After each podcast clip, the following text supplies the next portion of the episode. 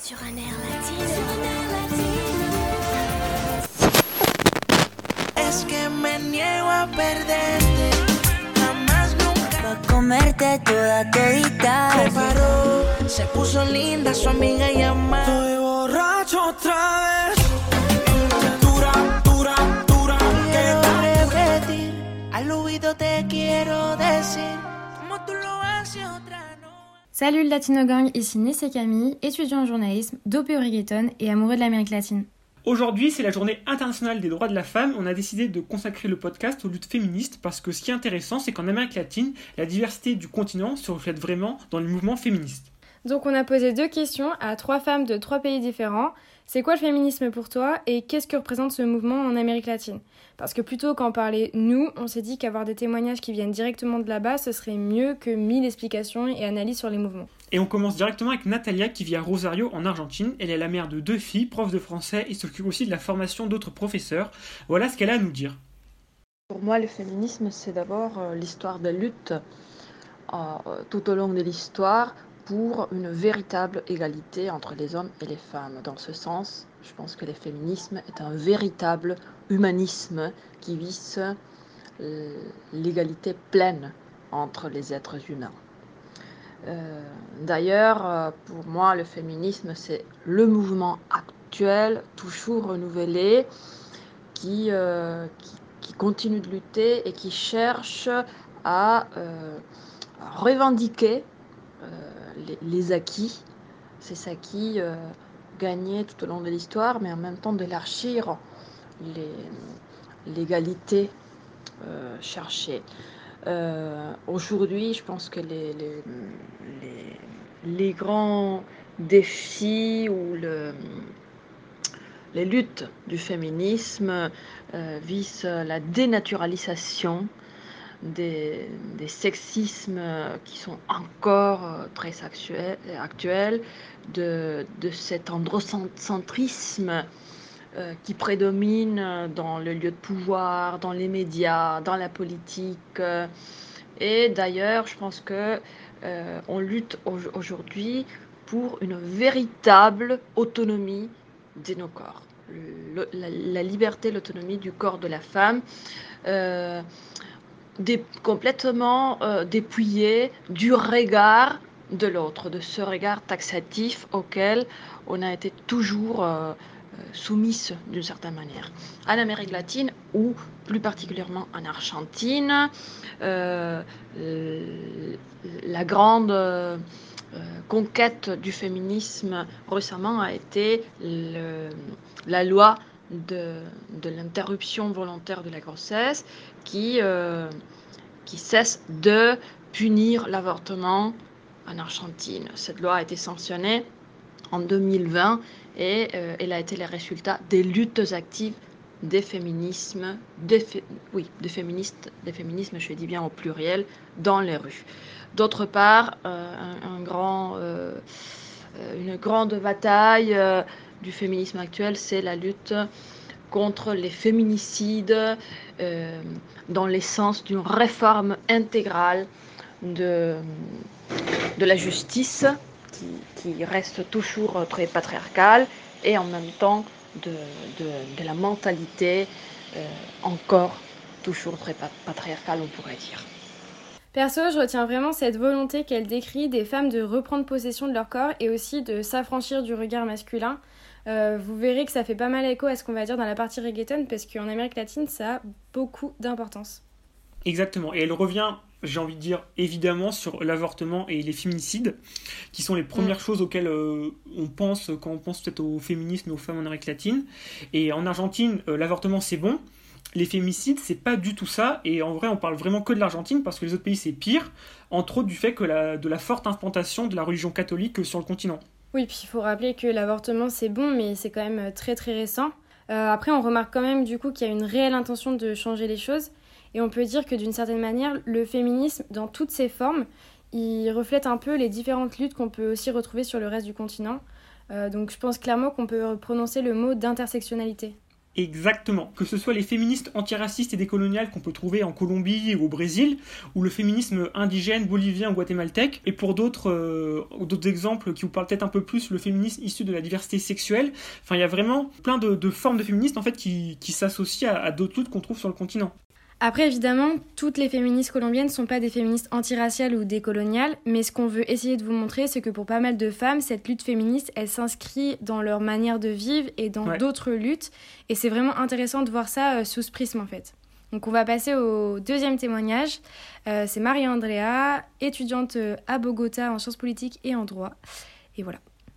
Moi, je pense que malgré la différence qu'il y a en Amérique latine, une différence parfois culturelle, historique, politique, euh, on peut affirmer que le féminisme est un mouvement régional. C'est une identité régionale. Donc, euh, euh, l'histoire de l'Amérique latine est profondément marquée par le rôle de la femme. Et on a un exemple très important, très connu, c'est celui de la dictature d'Argentine, où les femmes, c'était celles qui luttaient au sein des guérillas urbaines, mais en même temps, c'était celles qui devaient soutenir économiquement et émotionnellement aussi euh, la famille, la maison et le pays, l'État comme tel.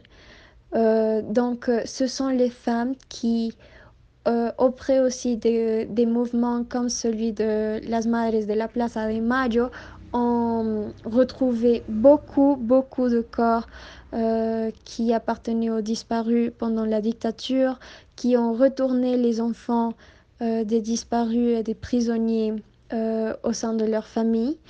Et, et pour comprendre ce rôle si important que les femmes ont dans l'histoire de l'Amérique latine et dans le mouvement féministe comme tel, euh, le mieux, je pense, que c'est de, se remporter aux œuvres de Isabel Allende, de Gabriela Mistral, de Frida Kahlo, de Laura Restrepo, où on peut voir comment les femmes, d'une façon euh, dans, la maison, mais aussi dehors la maison pour euh, un pays et pour la région, les femmes se sont comme une colonne vertébrale. Ce sont celles qui soutiennent tout qui permettent la stabilité, qui, euh, qui donnent la force. Donc euh, je pense que c'est très important de comprendre ça. C'est la façon euh, dont on voit la, le féminisme et le rôle de femme, des femmes en Amérique latine. vraiment trop intéressant ce qu'elle nous dit, Marianne Andrea, sur cette entre guillemets solidarité supranationale et bah, vraiment aussi le rôle central de la femme dans, dans, tous ces pays. Un exemple qui montre assez bien le niveau d'organisation au niveau du continent, c'est euh, l'Encuentro Feminista Latinoamericano y del Caribe, donc la rencontre féministe latino-américaine et du Caraïbe qui est née à Bogota en 1981. Donc ça remonte. Mhm. C'est assez impressionnant et il a lieu tous les deux ou trois ans.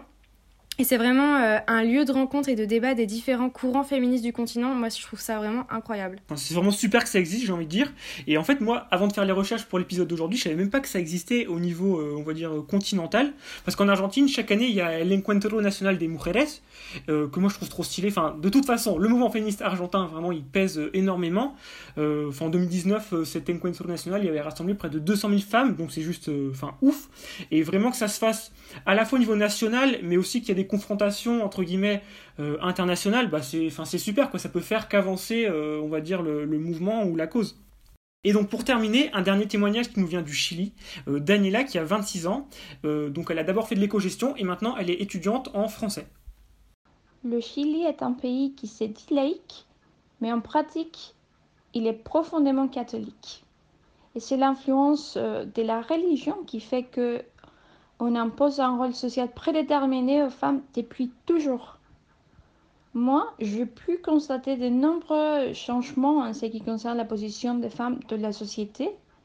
Il est vrai que le Chili où ma mère a grandi n'est pas celui de ma grand-mère, et non plus le Chili que je connais aujourd'hui. Mais une seule chose reste inchangée. Nos vies ont été marquées par le machisme caractéristique de l'Amérique latine est propulsée par des idéaux d'extrême droite qui restent très présentes depuis l'époque de la dictature. On nous impose toujours des attentes irréelles. Une femme doit être belle, mais modeste, intelligente, mais pas plus qu'un homme, indépendante, mais pas trop. Il faut toujours être subordonnée à la volonté des hommes. Et ça, c'est grave, car l'influence de cette mentalité est beaucoup plus puissante dans les milieux universitaires, le monde professionnel, la politique, les systèmes judiciaires. Pour citer quelques exemples, on n'a pas le droit à l'avortement. On est sous-représenté dans le domaine scientifique. Quant à la famille, les enfants restent à notre charge, même si l'on travaille on n'assume pas le même rôle parental. Euh, le nôtre est largement plus chargé. L'éducation égalitaire n'existe pas non plus. Et le nombre de féminicides ne cesse pas d'augmenter. Au Chili, être femme, ça veut dire tu es au désavantage. Tu te sens toujours en danger. Moins humaine surtout. Mais tout ça, on le rejette. On les change on les conteste, on se laisse rêver à la disparition du patriarcat dans notre société, même si cela signifie qu'on doit tout faire brûler. Merci beaucoup Daniela pour cet audio qui montre bah, la triste réalité des inégalités de genre au Chili, mais elle a bien raison, il faut surtout pas perdre espoir. Bah ouais, bah vraiment, faut pas du tout, mais même vraiment pas du tout perdre espoir. Euh, il y a beaucoup de colère, comme elle le dit, et c'est normal. Euh, moi, ça fait penser depuis quelques jours, par exemple, le palais présidentiel mexicain. Ils sont en train de se retrancher, de mettre des espèces de barrières métalliques tout autour, parce qu'ils flippent. Euh, L'année dernière, les manifestations, elles étaient hyper violentes, et, et, du coup, bah juste, euh, enfin là, ils sont, euh, ouais, ils, je pense qu'ils ont peur, quoi. Il y a eu un reportage de Brut d'ailleurs sur ces manifestations au Mexique. On mettra en description. Avec notamment, ouais. tout euh, un volet sur les féminicides. Et euh, je ne sais pas si vous vous souvenez, au Chili, il y a aussi eu euh, donc, bah, tout, tout le mouvement et la Corée qui a été faite notamment au, moment des manifestations contre le gouvernement de Piñera, si je me trompe ouais, c'est ça. ce qui était super chouette, c'était que c'était repris, ça a été repris partout dans le monde en fait. Mhm. Et l'année dernière, même en France, euh, donc les Françaises l'avaient euh, traduit et adapté et euh, c'était vraiment une danse qui dénonçait à la fois, je le sexisme, le système très patriarcal.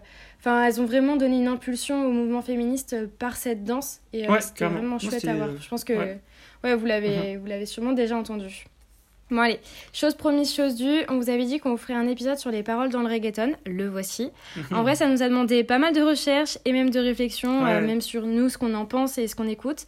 Alors on va pas vous faire un historique du reggaeton, ce sera pour une autre fois, parce qu'aujourd'hui ça reste la journée des droits de la femme, et donc on va continuer de se focus là-dessus. Alors les thèmes du reggaeton, ils ont toujours été tournés autour de l'amour, la séduction, la, la sensualité. Bah, il n'y a pas que ces thèmes-là, évidemment, il y a aussi euh, bizarrement euh, la religion, bah, aussi il y a pas mal les fêtes, les soirées qui, bon, qui se rejoignent avec euh, tout ce qui est séduction, sensualité. Et en fait, dans ces chansons, la femme, elle occupe assez souvent le rôle de la, de la récompense. Enfin, c'est presque un objet, en fait, assez passif. Et alors, ou alors, c'est la cause du malheur du chanteur. Le fameux chagrin d'amour, lol. Ouais, et puis c'est hyper assumé, et j'ai envie de dire, la plupart du temps, c'est caliente, c'est sensuel, et ça passe. Mais ça arrive qu'une chanson, un artiste fasse réagir parce que ses paroles sont profondément machistes, sexistes. Euh, parfois, ça peut passer pour de l'incitation au viol. Il y a certains euh, clips qui ont même euh, été parfois censurés, enfin certains passages, parce que c'était clairement, clairement ça, quoi. Ouais, et je pense un des, des meilleurs exemples qu'on peut vous donner de ça, c'est la chanson de Maluma, Quattro Babies, donc extrait.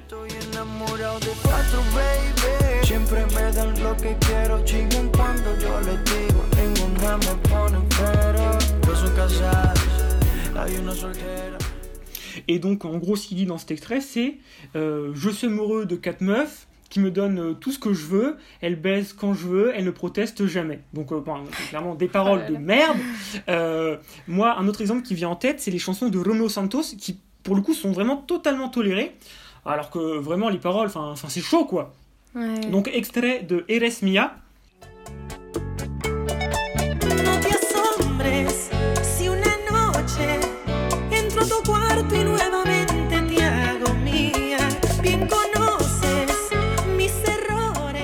Traduction, euh, ne sois pas surpris si une nuit j'entre dans ta chambre et je te fais mienne. Bon, pas besoin de vous faire un dessin, je pense. Ouais, après il y a aussi euh, Propuesta Indecente.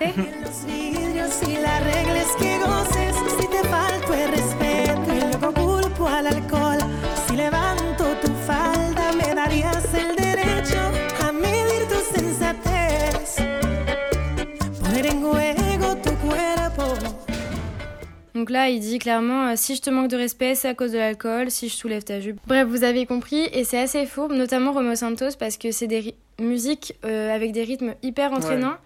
Euh, vraiment avec un tempo, euh, bah, on a envie de danser quoi.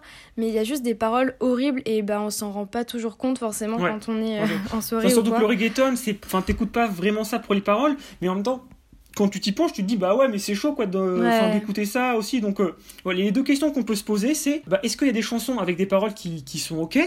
Et surtout, enfin, le reggaeton, ça a quoi? Ça a 15, 20, 25 ans? Et est-ce que ça change quoi? Est-ce qu'il y a des choses qui évoluent Parce que ça, ça remonte quoi? En vrai, j'ai envie de dire que oui, euh, de différentes manières, parce mhm. que d'abord, il y a des artistes féminines qui ont percé, euh, Becky G, Nathalie Natacha, euh, Carol G. Elles sont presque ou aussi connues que leurs euh, homologues masculins, et pour le coup, elles essayent de faire changer les choses, non? Ouais, ouais, ouais, moi je pense qu'on peut, on peut dire ça, enfin pas toutes leurs chansons, mais je pense qu'il y en a certaines euh, carrément. Et on peut hmm. citer une de mes chansons de reggaeton préférées, Natel, dédicace à toi, une qui m'a fait kiffer le reggaeton. Je parle bien entendu de Simpi Rama, de Becky G et Nati Natasha qui est sortie en 2018.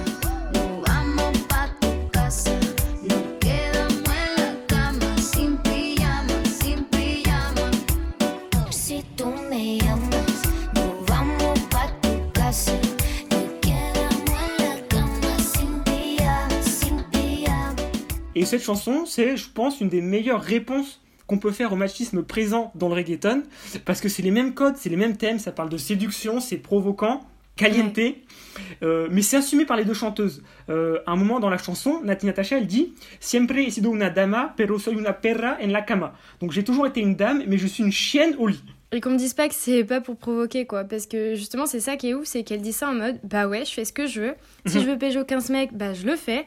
Personne n'a à me juger pour ça, et encore moins les mecs. Et du coup, bah, cette réponse euh, à ce problème des paroles dans le reggaeton, elle semble assez simple, parce que c'est faire la même chose. Sauf que la femme. ça bah, le truc, quoi. Ouais, elle est plus objet, elle est plus passive. Juste, justement, elle choisit de faire ce qu'elle ce qu'elle veut, et limite, elle le revendique. C'est elle qui a le contrôle euh, sur le mec, presque. Il y a une autre chanson qui est un peu dans le même genre, euh, c'est Mayores de Becky G. Encore elle et Bad Bunny.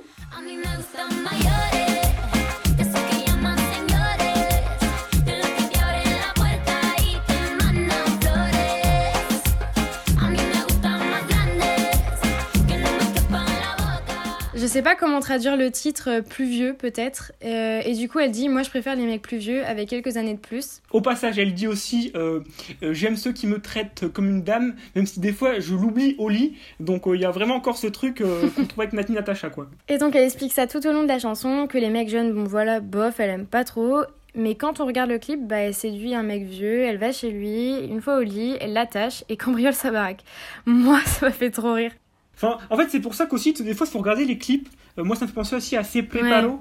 Euh, qui, pareil en fait euh, mm. c'est une meuf elle découvre que, que son gars il la trompe et du coup elle organise tout un truc avec des caméras pour après balancer dans toute la ville des images de lui en train de la tromper enfin vraiment faut vraiment écouter les chansons mais aussi regarder les clips parce que des fois ils de raconter des choses vraiment différentes de ce qu'on entend ouais même si parfois le reggaeton bon bah ça reste quand même un peu limite et bon je sais que en tant que féministe on peut reprocher parfois d'écouter ça parce que bah, justement ça peut paraître un peu contradictoire avec euh, mhm. les luttes et, euh, et ouais, ce qu'on qu'on essaye de, de, promouvoir dans la société.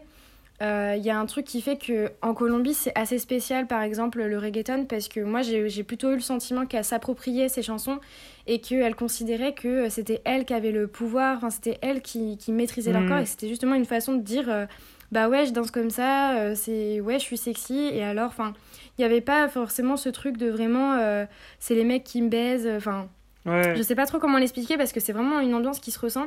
Après, forcément, il y a toujours des, débordements et euh, bah, il y a plusieurs artistes qui, qui ont dû s'excuser en fait, tout simplement pour certaines chansons.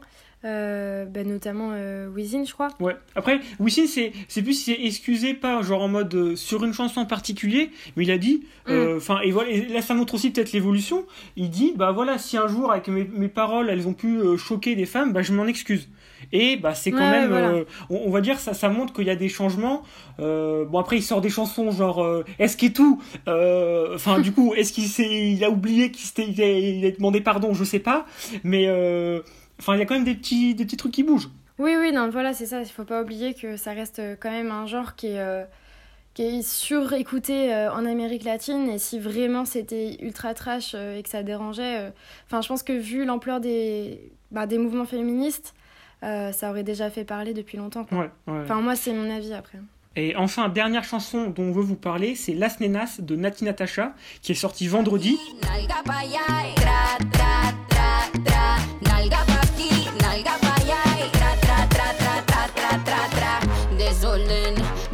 Desorden. No quiero que se me comporten. Desorden, desorden. Si van a hacer algo, la misión a Ouais, trop bien. Ouais, vraiment, su- enfin, déjà super chanson au niveau, au niveau du, du son, quoi. Et en plus, elle fait, elle fait ça en feat avec trois autres chanteuses une colombienne, Farina, une argentine, Casu, et une portoricaine, La Duraca. Et le but de cette chanson, c'est un peu le même que Simply Rama, c'est-à-dire reprendre les codes classiques du reggaeton. euh, on voit que des chanteuses. Enfin, y a, dans le clip, il y a genre euh, trois mecs qui sont en train de nettoyer une voiture. Enfin, genre vraiment pour donner un peu euh, l'idée de à quel point ils sont, ils sont pas là. Et, donc vraiment, c'est super cette reprise des codes, mais il y a aussi promouvoir un peu des artistes qu'on connaîtrait pas forcément. Ouais, ouais, carrément, ça s'écoute super bien, ça fait la promo d'artistes moins connus. Et hum, en plus, c'est vraiment dans cette volonté de, de faire un peu un gang euh, de Ouais. meufs. euh. Du coup, c'est cool parce que ça fait vraiment euh, girl power et genre là, l'approche. Enfin, c'était un peu pour la journée des droits de la femme aussi. Ouais, non, mais c'est, enfin, elle sort ça à ce moment-là et c'est pas pour rien. Et non, c'est Ouais, super en fait. puis, euh, D'être présente sur la scène musicale, quoi. Donc, nous, on prend. Ouais, exactement. Bon, allez, sur un air latino, on vous dit à la semaine prochaine. Ciao, ciao